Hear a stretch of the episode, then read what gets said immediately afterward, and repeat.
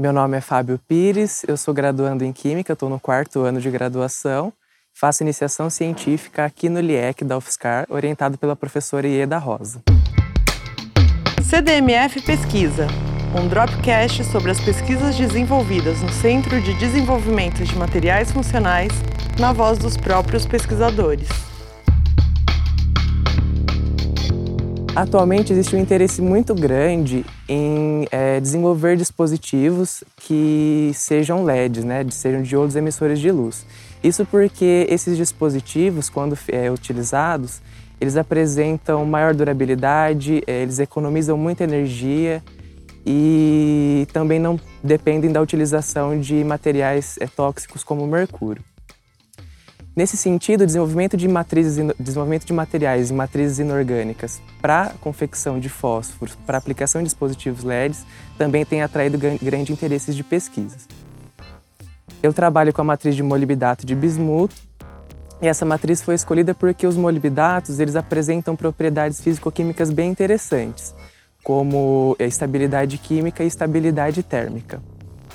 É, já compostos de bismuto são compostos muito eficientes para transferência de energia para íons ativadores como o európio, que é um íon terra rara que é utilizado para é, desenvolver e melhorar a propriedade fotoluminescente dessa matriz. A escolha da matriz e o interesse nesse material se dá pelo fato de que isso é relatado na literatura é, sínteses que demandam muito tempo e que gastam muita energia.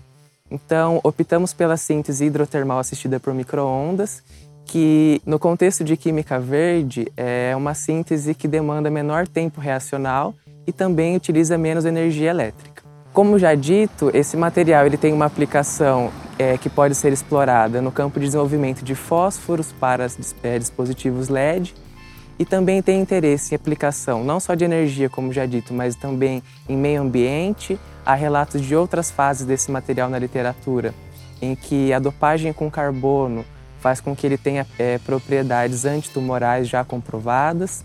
E também há relato na literatura, é, na área de meio ambiente, a aplicação desse composto como fotocatalisador na redução de CO2, que é um poluente atmosférico, a metano, que é um gás que pode ser utilizado na produção de energia em biodigestores. Uma perspectiva futura para a continuidade do estudo é analisar não só as alterações da rede cristalina através de dopagem com európicos, mas também analisar modificações de rede com dopagem com diferentes íons terras raras, que conferem propriedades é, luminescentes em diferentes regiões do visível, e analisar também se existem alterações nas propriedades já mencionadas quando não é feita alteração da rede cristalina, mas sim alterações apenas da superfície do sólido através da irradiação com laser em femtosegundos.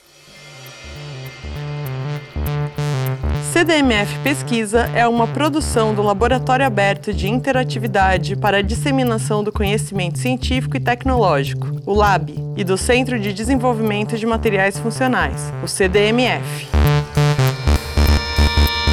Saiba mais, visite www.cdmf.org.br.